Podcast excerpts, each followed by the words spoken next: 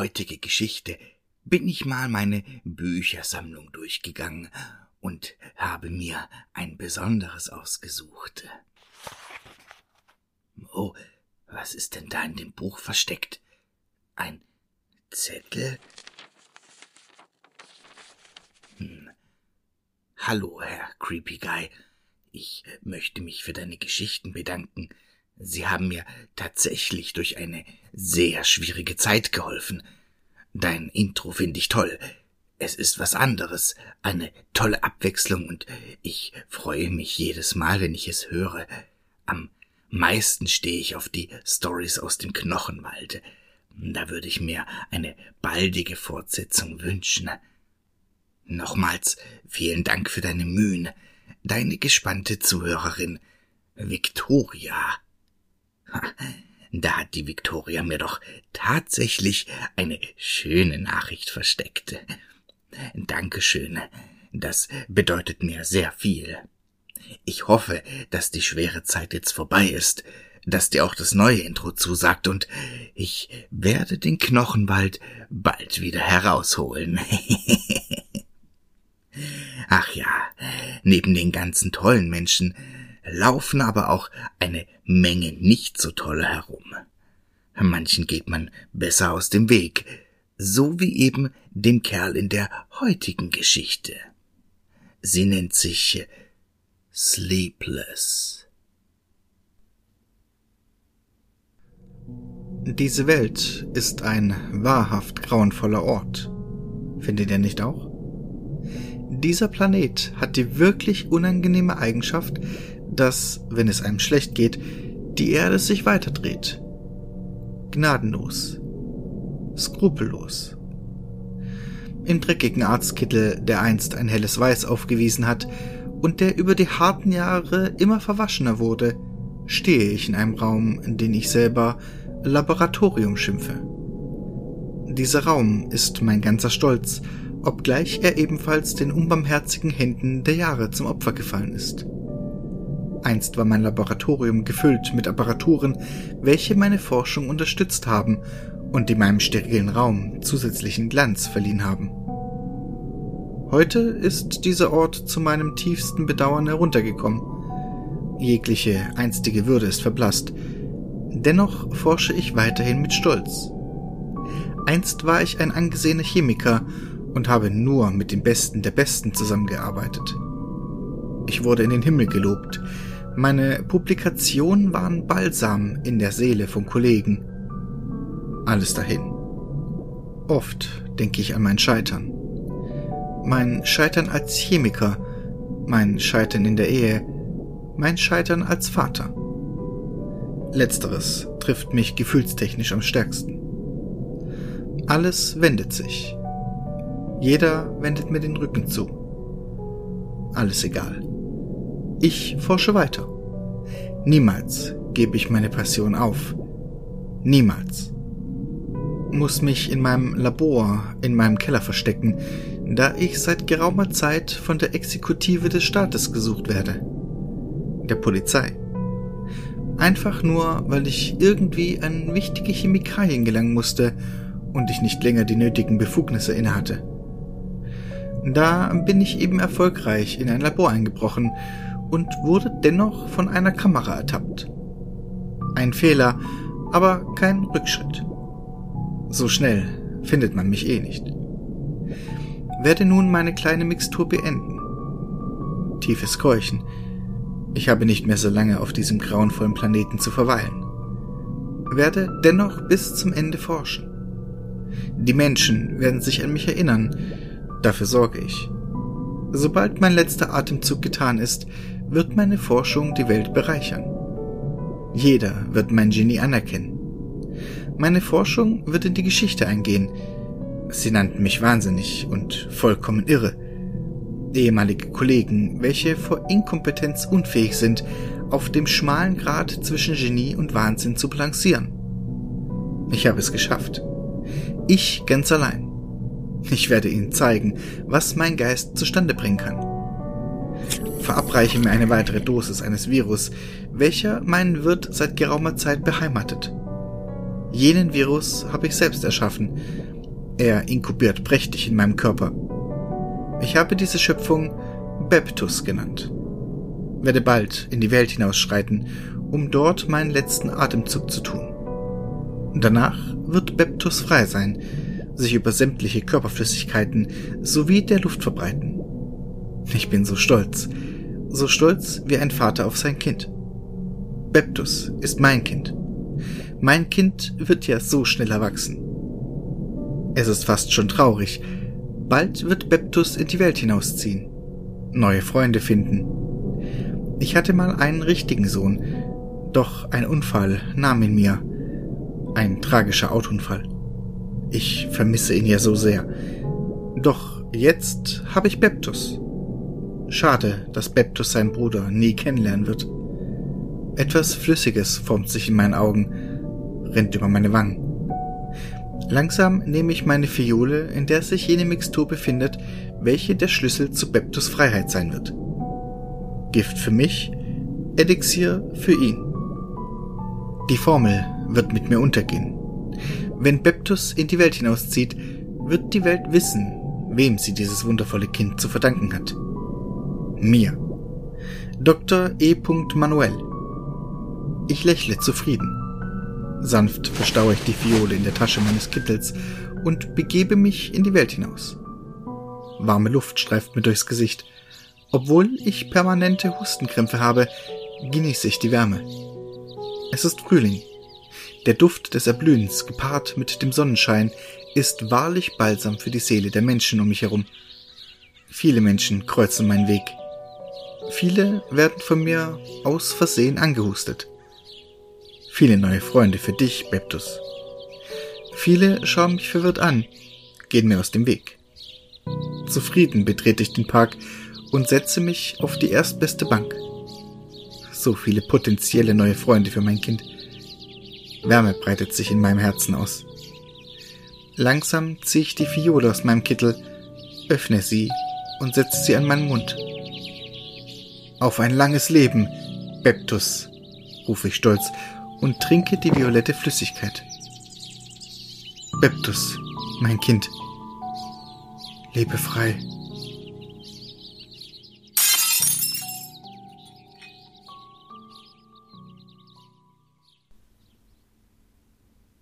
Epilog nach der Eindämmung Ein Jahr später ist die schreckliche Seuche namens Beptus endlich eingedämmt. Der verantwortliche Chemiker E. Manuel wurde tot aufgefunden, noch bevor die Epidemie in Deutschland ausgebrochen ist. Ungefähr 10 Millionen Menschen sind dieser grauenhaften Erkrankung zum Opfer gefallen. Glücklicherweise ist es einem Forscherteam in Deutschland gelungen, ein Gegengift zu entwickeln, bevor sich Beptus weltweit ausbreitete. Bis heute muss der Name Beptus geheim gehalten und die Epidemie für die Öffentlichkeit als Ebola bezeichnet werden. Einzig eine kleine Familie litt noch eine Weile an Beptus. Das Besondere, die Frau war hochschwanger und niemand konnte sagen, ob sich Beptus auf das Kind auswirken würde. Als die Frau kurze Zeit später ihr Kind zur Welt brachte, konnte nichts festgestellt werden, was den Sohn in irgendeiner Weise einschränken würde. Nur eine einzige Sache war auffällig. Der kleine Junge wurde mit zwei verschiedenen Augenfarben geboren. Kapitel 1 Vorstellung Hallo, ich heiße Lars, bin 20 Jahre alt und habe seit geraumer Zeit intensive Schlafprobleme. Höre ich mich selbst inmitten eines Schulkreises sagen. Die anderen Anwesenden begrüßen mich im murmelnden Chor. Ich setze mich auf meinen leeren Platz und blicke in die Runde, die aus zwölf Personen besteht. Vier Frauen, acht Männer, darunter der Therapeut. So ein älterer Kerl mit Brille. Gruppentherapie in der Nervenheilanstalt. Alles nur Freaks hier. Triebtäter, Serienkiller, Psychopathen. Ich bin nicht wie die. Der Therapeut rückt seine Brille zurecht und beginnt zu sprechen. Liebe Leute, heute wollen wir üben, wie man in einer Konfliktsituation so argumentiert, dass sich der Gegenüber in keinster Weise gekränkt fühlt. Ich gähne gelangweilt. Die Gruppentherapie verläuft schnarchend langweilig und auch dementsprechend langsam. Das Interessanteste ist das Getuschel zweier Freakfrauen neben mir. Da ist wohl so ein 17-jähriger Patient an einem Schock verreckt. Schade für ihn. Die Frauen tuscheln, dass er schizophren war und einen Amoklauf begangen hat. Was soll's. Sowas passiert halt. Nach der Therapie werden wir per Wärterbegleitung in unsere Zimmer gebracht. Egal was passiert. Ich darf nicht schlafen. Wenn ich schlafe, erwacht der Grund meines Aufenthalts. Mehrfacher Massenmord mit anschließender Verstümmelung. Ich war das aber nicht. Vielmehr das, was man wohl als zweites Ich oder alter Ego bezeichnet. Die Medien und die Richter nannten ihn Sleepless, weil er all das tat, als ich geschlafen habe. Ich stehe nun in meinem spärlichen Zimmer mit wunderbarem Ausblick auf graue Fassaden außerhalb meines mit Gitterstäben gesicherten Fensters. Ein 1,80 Meter großer, breit gebauter Kerl mit grün-grauen, glasigen Augen und braunen, schulterlangen Haaren starrt mich vom Spiegel aus an. Mann, siehst du scheiße aus, murmel ich dem Kerl im Spiegel entgegen. Danach setze ich mich auf mein Bett. Mir ist langweilig. Ich darf nicht schlafen. Ich kann mich erfolgreich durch regelmäßige sportliche Übungen wachhalten. Kapitel 2 Befragung Ein Tag danach stehen nervige Tests und Befragungen an. Mich werde permanent über Sleepless ausgefragt. Die meisten Fragen drehen sich darum, ob ich ihn denn hören könnte oder von ihm träumen würde. Ich verneine jedes Mal genervt. Vielleicht sollte er ihnen wirklich einmal gegenüberstehen. Das wäre wahrscheinlich deren Todesurteil. Sie sollten froh sein, dass ich es schaffe, Sleepless zu unterdrücken. Dabei wünsche ich oftmals den meisten Menschen den Tod, könnte sowas aber niemals tun. Ich rede kurz mit meinem Mitpatienten. Er ist ein Serienkiller mit einer Opferanzahl von 25 Menschen oder so. Er trägt eine schwarze Augenklappe. Stolz erzählt er mir, dass er sein Auge bei einer Messersticherei mit einem anderen Serienkiller verloren habe. Er sei nur knapp mit dem Leben davon gekommen. Er nannte seinen Gegner Jeff. Ich schüttelte den Kopf, als ich mich umdrehte. Schon klar, murmle ich ungläubig. Kurz darauf sitze ich mit dem alten Therapeuten in dem Einzelgespräch. Sein Blick ist aufgesetzt wohlwollend. Seine Augen schauen in die meinen. Ich halte ihm stand. So, mein lieber Lars. Was persönlich halten Sie selbst von Sleepless? fragt er mich, sein Klemmbrett im Anschlag. Ich seufzte und verschränke meine Arme. Ich werde wütend. Zum letzten Mal nein. Ich weiß nichts von ihm. Er handelt, während ich schlafe, und ich habe keinerlei Erinnerung an die Zeit, während er gehandelt hat, erwidere ich genervt. Ich bin diese Fragen so leid.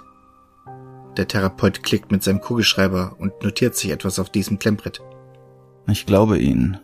Nur ist es so, dass ich Ihnen nur dann helfen kann, wenn ich mich auch mit Ihren anderen nicht befasse. Verstehen Sie? fragt er mich beschwichtigend. Ich werde noch wütender. Verstehen Sie nicht, dass Liebles viel zu gefährlich für euch Stümper ist? rufe ich sauer. Der Therapeut rückt seine Brille zurecht und macht sich noch einige Notizen auf seinem Klemmbrett. Er blickt mich nur kalt an.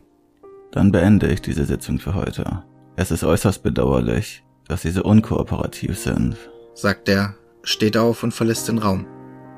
Ich werde in mein Zimmer gebracht. Der Abend bricht herein. Ich halte mich wieder mit Sport wach. Zwei kräftige Pfleger meinen Raum stürmen und mich packen. Ich versuche mich zu wehren. Vergeblich. Ein Stechen an meinem Arm. Ich sehe eine Spritze. Ihr Vollidioten, flüstere ich. Meine Augen werden schwer. Mein Körper wird taub. Ich werde sehr schnell sehr müde. Meine Augen schließen sich. Schwärze. Kapitel 3 Sleepless erwacht. Meine Augen reißen auf sitze einem alten Knacker mit Brille gegenüber. Zwei breit gebaute Kerle stehen links und rechts von ihm. Ich merke, wie ich per Seil an den Stuhl gefesselt bin. Der alte Mann lächelt seltsam. Sleepless nehme ich an, fragt er freundlich. Ich versuche freizukommen. Ohne Erfolg. Wo zum Teufel bin ich hier? schreie ich hasserfüllt. Der Alte rückt seine Brille zurecht. Dort, wo sie hingehören, in die Nervenheilanstalt. Und übrigens finde ich es sehr interessant, dass sie jetzt als Sleepless ein grünes und ein blaues Auge haben. Erwidert er interessiert. Ich schaffe es unbemerkt, eine Hand zu befreien. Ich grinse bösartig. Da hat es mein alter Ego wirklich geschafft, mich hierher zu befördern. Meine Augen sind wohl sowas wie ein Markenzeichen, sage ich nun ruhiger, um das Gespräch weiter am Laufen zu halten. Der Alte lächelt noch immer. Mal sehen, wie lange noch. Ich will ihn töten, sein Grinsen aus dieser Welt hegen. Bald bin ich frei. Da haben Sie wohl recht. Sie sind nichts als ein Auswuchs aus der Psyche von Lars. Sie sind nicht real, behauptet der Alte. Ich lache laut auf. Guter Witz, Sie Pseudopsychologe, rufe ich spöttisch. Das Seil lockert sich. Gleich kann ich mich wieder bewegen. Wie meinen Sie das, Lars? fragt er. Wie hat er mich gerade genannt? Na warte. Hass entlädt sich in mir. Ich reiße mich vom Stuhl los. Der Alte keucht überrascht auf. Die zwei Typen stürmen auf mich zu, einer mit einer Spritze in der Hand. Ich grinse furchterregend. Was die nicht wissen ist, dass ich nicht so bin wie mein alter Ego. Ich bin schneller, wendiger, stärker. Ich schlage dem Typen die Spritze aus der Hand und schaffe es, sie blitzschnell zu schnappen. Dem anderen Typen jage ich die Spritze in den Hals und steche mehrmals mit der Nadel zu. Er röchelt. Gott, wie ich dieses Geräusch liebe. Der Alte versucht zu fliehen. Zu langsam. Mein Tritt in seinen Rücken lässt ihn einige Meter weit fliegen. Ich habe die Spritze noch in der Hand. Ich sehe den zweiten Pfleger bei seinem sterbenden Kollegen knien. Ich renne blitzschnell auf ihn zu. Zwei Stiche. Ein in jedes Auge. Er schreit. Ich lache. Muss für ihn reichen. Ich gehe langsam auf den sich am Boden krümmenden alten Mann zu. Er sieht mich und ist starr vor Angst. Was bist du? stottert er panisch. Ich komme ganz nah an ihn heran. Ich kann seine Angst fast schmecken. Mein Name ist Sleepless, flüstere ich bedrohlich sanft, bevor ich meine Hände um seinen Hals lege.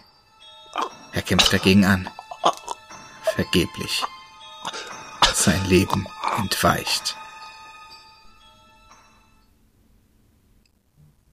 Epilog In der Stadt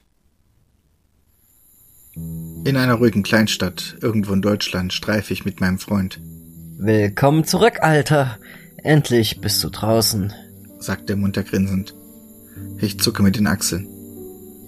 Offensichtlich, oder? erwidere ich knapp, aber freundlich lächelnd. Ich schaue auf die Uhr. Es ist fast Mitternacht. Ich bin noch lange nicht müde. Nach einer kurzen Zeit fragt er mich, Wie kommt's? Ich denke kurz nach. Hab wohl das Problem mit meiner anderen Persönlichkeit in den Griff bekommen, schätze ich. Auch wenn ich ehrlich gesagt kaum eine Erinnerung habe, erwidere ich nachdenklich. Er nickt. Also jedenfalls finde ich es gut, dass du wieder da bist, Lars, sagt er weiterhin munter lächelnd. Ich nicke zustimmend und sage, lass uns zur Feier des Tages bei dir zu Hause einheben. Er stimmt zu. Ich grinse. Eine Weile gehen wir schweigend nebeneinander her. Dann mustert er mich nachdenklich. Was ist? frage ich genervt. Was ich dich schon eine Weile fragen wollte, Lars.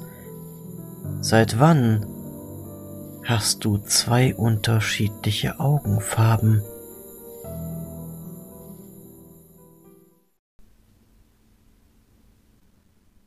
So, das reicht erstmal für heute. Die weitere Reise von Lars oder Sleepless heben wir uns für einen anderen Tag auf. Ach, und bevor ich's vergesse, seht mal, was in der Post war. Ein Flyer vom Schattenzirkus, der nächste Woche hier gastierte. Habt ihr Lust, mit mir dorthin zu gehen? Das würde mich sehr freuen. Dann treffen wir uns also nächsten Sonntag hier und gehen zusammen hin. Bis dahin, denkt immer daran, immer schön gruseln.